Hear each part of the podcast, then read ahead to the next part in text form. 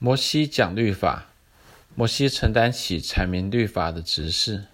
这篇文章是本周妥拉读经 Parashat Devarim 的读经心得。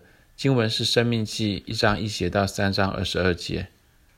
在以色列人四十年旷野漂流的尾声，在这个时候，他们的上一代除了约书亚以及迦勒以外，已经尽数倒闭于旷野，而一直带领他们出埃及走旷野路的领袖摩西。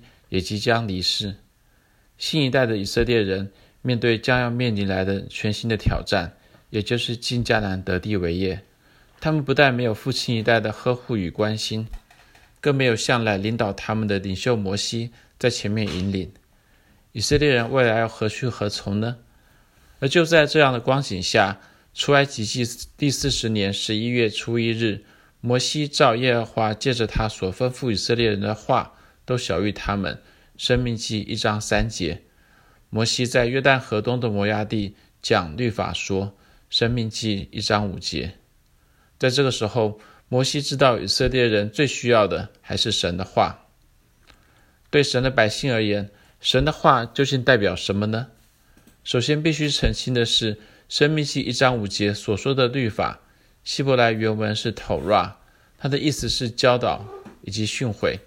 而不是律法或是法法律。当然，神的教导与训诲当中包括法律，作为当时以色列人的社会规范。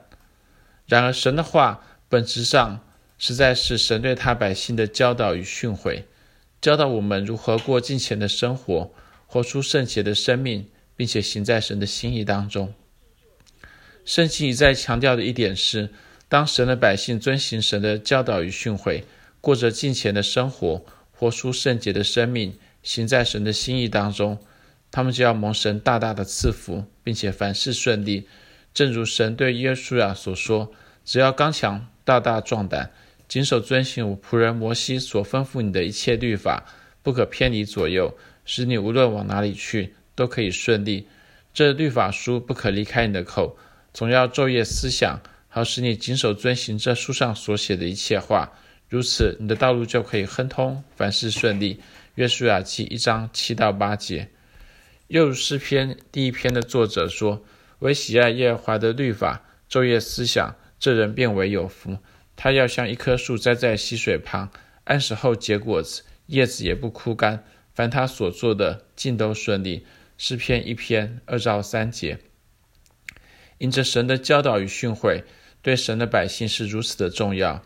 以至于摩西在离世前，在约旦河东的摩押地讲律法，申命记一章五节，并且摩西他并不是单纯的讲律法，在这里讲律法的讲，它的希伯来原文其实是两个字，ho'il be'er。第一个字 ho'il 的意思是承担，而第二个字 be'er 的意思是阐明或是解明。摩西在他离世以前，他承担起阐明律法的职事。将神的话语向以色列人解明，真正明白律法，并清楚知道律法是神的教导与训诲的人，了解律法对神的百姓的重要性，因此他们都致力于承担起阐明律法的指示，将神的教导与训诲向神的百姓解明。不但摩西是如此，文士以斯拉也不例外。以斯拉定制考究，遵行耶和华的律法。又将律例典章教训以色列人，以斯拉记七章十节。而我们的主耶稣他更是如此。耶稣看见这许多的人，就上了山，既已坐下，门徒到他跟前来，他就开口教训他们说：“你们听见有话说，只是我告诉你们。”马太福音五章一到二节，二七到二十八节。事实上，整篇登山宝训正是主耶稣向神的儿女。阐明律法，也就是神的教导与训诲的精义。